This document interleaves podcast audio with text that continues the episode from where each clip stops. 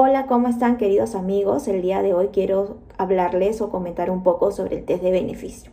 Recuerden que las empresas que hayan recibido o que reciben eh, servicios por partes vinculadas tienen que, eh, como un requisito para que el costo o gasto contabilizado por haber recibido estos servicios sean deducibles para fines tributarios, tienen como condición que cumplan con el test de beneficio. ¿Cuándo cumplen estos servicios con este famoso test de beneficio?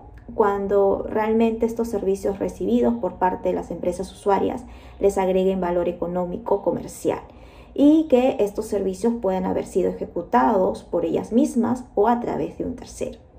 Es importante tener en cuenta de que estas empresas usuarias deben de contar con toda la documentación necesaria para que en principio puedan acreditar de que efectivamente los servicios han sido prestados, pero además eh, sustentar la, necesidad real para poder de haber recibido estos servicios y tener el detalle de los costos y gastos incurridos por el proveedor para poder proveer el servicio.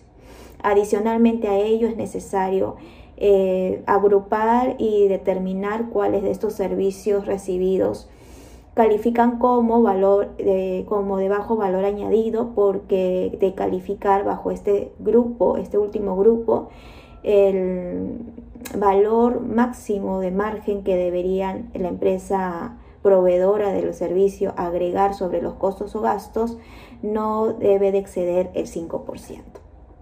Hemos traído a colación este tema porque al día de hoy hemos revisado algunas empresas que están siendo fiscalizadas por SUNAT, que SUNAT está siendo muy riguroso al momento de revisar los medios probatorios que se están presentando para acreditar que los servicios prestados por partes vinculadas cumplen con este famoso test de beneficio. Para una mayor información sobre el tema, estamos dejando un blog en donde van a poder conocer un poco más eh, todos los aspectos que hay que tener en cuenta. Y si tienen alguna duda o consulta, estamos a su disposición. Muchas gracias.